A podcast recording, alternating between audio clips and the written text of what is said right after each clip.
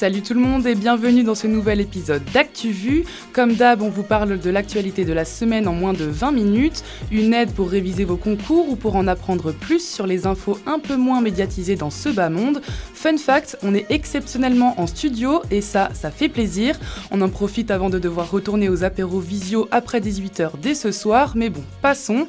Moi c'est Agathe et je vais vous accompagner tout au long de cet épisode exceptionnel. Cette semaine, Majid vous parle de la réforme agricole en Inde, Héloïse aborde l'affaire Olivier Duhamel en France, en écho, Joséphine vous parlera de la fusion Carrefour-Couchetard, côté culture, Clément vous fera découvrir la casquette d'écrivain de Bruno Le Maire, et enfin, Juliette vous a concocté une rubrique recommandation pour vous aider à trouver votre manière de ficher. Merci à Julien de gérer la technique dans tout ça. On commence tout de suite avec l'incontournable affluoté avec Marion.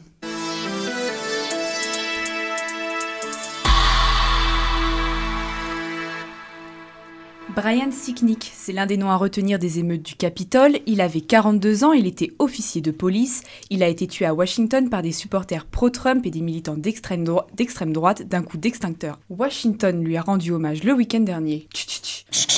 Toujours en conséquence des émeutes aux États-Unis, 10 000 soldats américains sont actuellement déployés à Washington en prévision de l'investiture de Joe Biden.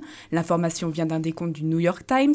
10 000 soldats américains, Agathe, c'est 4 fois plus qu'en Afghanistan et en Irak réunis.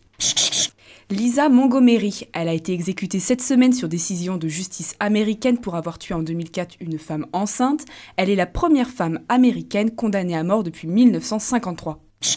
9000. C'est le nombre d'enfants morts dans des anciennes maisons pour mères célibataires en Irlande. Ces établissements étaient tenus pendant des décennies jusqu'en 1998 par des religieuses catholiques et c'est une commission d'enquête qui a révélé le scandale. Le Premier ministre Michael Martin a annoncé qu'il présenterait des excuses de la part de l'État irlandais. Et pour terminer cette chronique anti-bonne nouvelle, retenez aussi la mort de Pierre Cherpin. Ce motard amateur français était en cours de rapatriement depuis l'Arabie Saoudite. Il a subi une chute lors de la septième étape du rallye. Pierre Cherpin avait 52 ans. Merci Marion, sans plus tarder on écoute Majid dans la rubrique internationale. Keep America great. How dare you? Can be do what we want to do. En Inde, les paysans manifestent depuis plus de deux mois contre une loi agricole. Mardi, la Cour suprême indienne a décidé de la suspendre. Majid, tu nous expliques? Avec cette loi, le Premier ministre indien Narendra Modi prétend vouloir doubler le revenu des paysans d'ici 2022. Le défi est de taille, il représente une importante partie de la population. Plus de 70% des Indiens habitent en zone rurale. Qu'est-ce qui dérange les agriculteurs dans cette loi? Ces milliers de paysans qui défilent dans les rues de New Delhi s'opposent à une chose, la suppression du revenu garanti. Depuis 1950, les agriculteurs vendent leurs récoltes sur des marchés créés par l'État. Ce prix de soutien minimal leur garantit une sécurité financière. La loi de Modi veut abolir ce système et proposer aux agriculteurs de vendre leurs récoltes à qui ils souhaitent. Cependant, ils craignent cette libéralisation du marché. La loi pourrait donc leur faire perdre beaucoup, comme nous l'explique ce fermier. Le gouvernement dit qu'il va doubler ou tripler le revenu d'un agriculteur d'ici 2022-2024. Mais c'est une illusion, c'est une ruse. L'année dernière, un quintal de cumin se vendait 4000 roupies. Aujourd'hui, il se vend entre 1800 et 2200 roupies à cause de la loi. Les négociations sont dans l'impasse entre les deux parties. Cinq réunions ont eu lieu entre agriculteurs et membres du gouvernement. Aucun accord n'a été trouvé. Après la vague de manifestations, la Cour suprême a décidé de suspendre cette loi agricole. Pour les manifestants, c'est clair, ils arrêteront de manifester uniquement quand elle sera totalement abandonnée. Affaire à suivre. En bref, maintenant, Joe Biden a fait une promesse. À quatre jours du début officiel de son mandat, le nouveau président des États-Unis annonce la couleur. Il a annoncé jeudi un plan de relance, 1900 milliards de dollars pour relancer l'emploi et venir en aide aux victimes de la pandémie. L'un des buts de ce plan de relance, doubler le salaire minimum. Et sinon, la mafia calabraise a été épinglée par la justice. C'est le résultat d'une grosse enquête. Ils sont 355 membres présumés de la Ndrangheta. La mafia calabraise a devoir passer devant la justice. Parmi ces hommes, des dirigeants politiques, des hommes d'affaires et des policiers. L'organisation italienne, spécialisée dans le trafic de drogue, est confrontée au plus grand procès de son histoire. Merci Mad. On passe tout de suite à la chronique France avec Héloïse. La République, c'est moi Quelle indignité. Nous sommes sur le service public. Et ils sont là Ils sont dans les campagnes Parce que c'est notre projet Cette semaine, Héloïse, tu nous parles d'une affaire qui a fait grand bruit ces derniers jours, un scandale qui met en cause le politologue et chroniqueur sur LCI et Europe 1, Olivier Duhamel. C'est une histoire familiale sordide où tout se savait mais rien n'était dit. Dans son livre La Familia Grande sorti la semaine dernière, Camille Kouchner raconte l'inceste commis sur son frère jumeau. 32 ans après les faits, l'avocate dévoile les agissements de son beau-père, Olivier Duhamel. C'est à Sanary-sur-Mer que la Familia Grande se réunit. Le domaine d'une dizaine d'hectares sur la côte d'Azur avait tout d'un endroit paradisiaque, mais il était devenu un lieu malsain. Tout au long de son livre, l'avocate décrit l'atmosphère qui règne dans cette maison.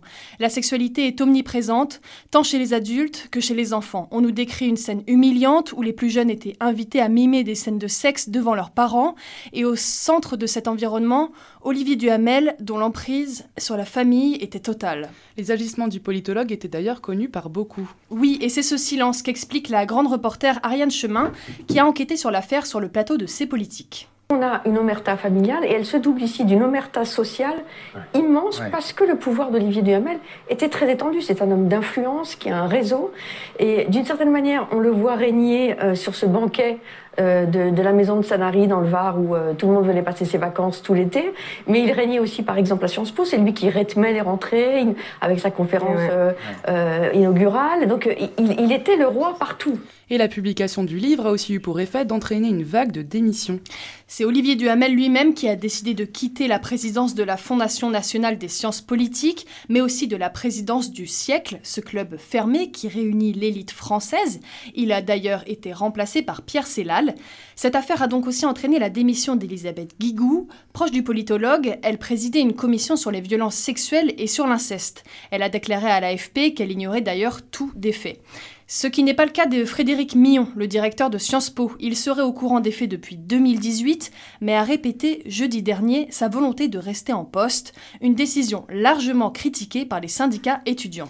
Dans le reste de l'actualité, la France affiche un nombre record de décès en 2020. Avec 667 400 décès enregistrés en 2020, la France a connu la plus grande mortalité de son histoire récente selon les chiffres de l'INSEE. C'est 9% de plus qu'en 2019. Attention tout de même, ces chiffres ne peuvent être tous attribués à la Covid-19. Le vieillissement de la population française est aussi lié à ce chiffre. À noter que selon les chiffres de l'Institut, il y a eu davantage de morts au printemps 2020 que lors de la canicule de 2003. Elle, c'est moi et moi, c'est elle. C'est ce que déclarait François Bayrou, le maire de Pau, en parlant de Marielle de Sarnez. Oui, cette figure du modem est décédée le 13 janvier d'une leucémie à 69 ans. Députée de 99 à 2017, européenne convaincue, elle a tout d'abord débuté la politique en 1974 au poste de secrétaire chez les jeunes républicains indépendants pour soutenir Valérie Giscard d'Estaing. Elle a brièvement siégé au ministère des Affaires européennes dans le premier gouvernement d'Édouard Philippe, mais elle avait été contrainte à la démission un mois plus tard à cause de l'affaire des emplois présumés fictifs des assistants parlementaires au sein du MoDem. En 2017, elle fut également présidente de la commission des affaires étrangères de l'Assemblée nationale. Merci beaucoup Hello, c'est au tour de Joséphine qui nous présente la rubrique économie. Bah, on m'a demandé de, rendre service, j'ai rendu service monsieur. Vous en avez assez, hein? Vous avez assez de cette bande de racailles. Cette semaine, Joséphine, on va parler d'une amitié naissante à laquelle s'oppose Bruno Le Maire. Oui, le Canadien Couchetard a tenté une approche pour le moins amicale envers Carrefour. Couchetard, peu connu du grand public dans l'Hexagone, exploite un réseau d'épiceries et de stations-service en Amérique du Nord. Ce dernier a soumis à Carrefour une offre amicale d'acquisition mentionnant un prix de 20 euros par action. Cette opération valoriserait l'enseigne tricolore à 16,2 milliards d'euros contre 12,5 avant l'annonce. Carrefour, c'est euh, un chaînon essentiel dans la sécurité alimentaire des Français, dans la souveraineté alimentaire à laquelle je suis viscéralement attaché comme ministre de l'économie et comme ancien ministre de l'agriculture. Et j'ai vu pendant la crise de la Covid, le premier confinement, à quel point la sécurité d'approvisionnement, c'est vital pour nous. La réaction de Bruno Le Maire sur le plateau de C'est à vous semble claire. Pour cause, les investissements étrangers dans certains secteurs stratégiques doivent préalablement obtenir l'autorisation du ministre de l'économie dès lors qu'un investissement étranger concerne au moins 25% du capital d'une entreprise. Et depuis le 1er janvier 2020, la sécurité alimentaire nationale, c'est-à-dire la production, la transformation et la distribution, est également concernée. Le seuil a été fixé à 10% depuis juillet et ce jusqu'au 31 décembre 2021. Pour information, ce décret s'appliquait jusqu'alors au secteur de l'énergie, des communications électroniques, de la santé publique et de l'intelligence artificielle. Et un ministre de plus qui fait l'objet d'une enquête. Oui, Sébastien Lecornu, ministre des Outre-mer, est visé par une enquête préliminaire au parquet national financier. Il est soupçonné de prise illégale d'intérêt alors qu'il était président du département de l'Eure. L'enquête, ouverte en mars 2019, fait suite à un mail adressé deux mois plus tôt à Eliane Houlette, alors chef du parquet en question. Selon les informations de Libération et du Canard enchaîné, alors qu'il était à la tête du département de l'Eure, Sébastien Lecornu a parallèlement siégé au conseil d'administration de la Société d'autoroute Paris-Normandie, SAPN, pendant un an. Fonction pour laquelle il percevait des jetons de présence d'un montant de 7 874 euros bruts. Problème, en sa qualité de président de département, Sébastien Lecornu a approuvé des délibérations du conseil impliquant justement la CAPN. La question que doit désormais trancher le parquet, Sébastien Lecornu a-t-il favorisé la société dont il était administrateur sous l'égide de son mandat? Son cabinet précise par ailleurs que le ministre est tout à fait serein. On termine sur une nouvelle entrée en bourse. Oui, et elle s'est plutôt fait attendre. Bien loin de leur image punk, les mythiques Doc Martens entendent marcher vers la City de Londres. La marque prévoit de côté au moins 25% de son capital, avec une option pour 15% supplémentaire. Aucun calendrier n'est fixé pour le moment. Merci Jo, et c'est parti pour la rubrique sport et culture avec Clément. Vous savez, moi je crois pas qu'il y ait de bonnes ou de mauvaises situations. Pas ça, Zinedine. Non. Oh non C'est aussi la culture qui nous les brise. Hein. La chatte, la chatte qui a, la chatte Alors comme ça, toi aussi, tu veux nous parler de Bruno Le Maire, mais Clément, on en a déjà parlé en économie et t'es en sport et culture. Attends Agathe, je ne te parle pas de Bruno Le Maire, ministre de l'économie, mais de Bruno Le Maire, l'écrivain. Il était lundi sur France Inter pour présenter son nouveau roman L'ange et la bête, mémoire provisoire. Il prend donc le temps de prendre la plume pour revenir sur ses trois ans passés à Bercy, à gérer les crises et notamment celle du Covid-19. Il revient sur quelques grandes affaires, comme l'arrestation de Carlos Ghosn. Le livre analyse et philosophe également sur le monde politique et la façon de faire de la politique. Tu nous dis que c'est son nouveau livre, il en a donc écrit d'autres Oui, il a déjà écrit Des hommes d'État en 2008, Musique absolue en 2012, Jour de pouvoir en 2013 et son dernier roman Paul en 2019. On fête également cette année l'anniversaire d'un vieux loup de mer. Le 9 janvier 1941, le capitaine Haddock rencontrait Tintin dans le Crimbe aux Pinces d'Or. Depuis, le duo a fait son petit bonhomme de chemin au cours de folles aventures. Le capitaine Haddock est bien sûr devenu un personnage iconique avec ses célèbres jurons. Descendons, Cro-Magnon, macrocéphale, ectoplasme Et Tintin et Haddock sont toujours à la mode. Il faut croire que oui, Agathe. Les aventures du reporter à la houppette font recette. Jeudi, une aquarelle de Hergé, la couverture du Lotus bleu, a été vendue 3,2 millions d'euros à Paris. Sinon, tu nous parles aussi de sport. On chausse les skis pour suivre Alexis Pinturo. Ce week-end, le Français a remporté le géant de Adelboden en Suisse. Il décroche ainsi la 33e victoire de sa carrière. Il a désormais 115 points de plus par rapport au tenant du titre, le Norvégien Kyle. A noter que l'Américain Tommy Ford a lourdement chuté lors de sa première manche. Merci Clément, on termine avec des recommandations qui je pense vont en aider plus d'un. Je te donne juste un petit conseil. Franchement, il faut que tu vois ça. Tu le connais lui? C'est vraiment pas mal ce livre. Ça, c'est bon à savoir. C'est quand l'apéro? C'est un incontournable. Il faut que t'écoutes ça. J'adore le concept. C'est de la bombe. C'est où que ça twerk? Mais elle est où la moulaga? Ça y est, nous sommes en janvier et certaines écoles ont déjà ouvert leurs inscriptions pour les concours. Il est temps de se mettre aux révisions et à l'incontournable fichage de l'actualité. Pour vous aider, Juliette va vous donner quelques manières de s'organiser. Alors moi, la première fois qu'on m'a parlé de fichage de l'actualité, j'étais un peu paumée. Eh, je suis pas venue ici pour souffrir, ok?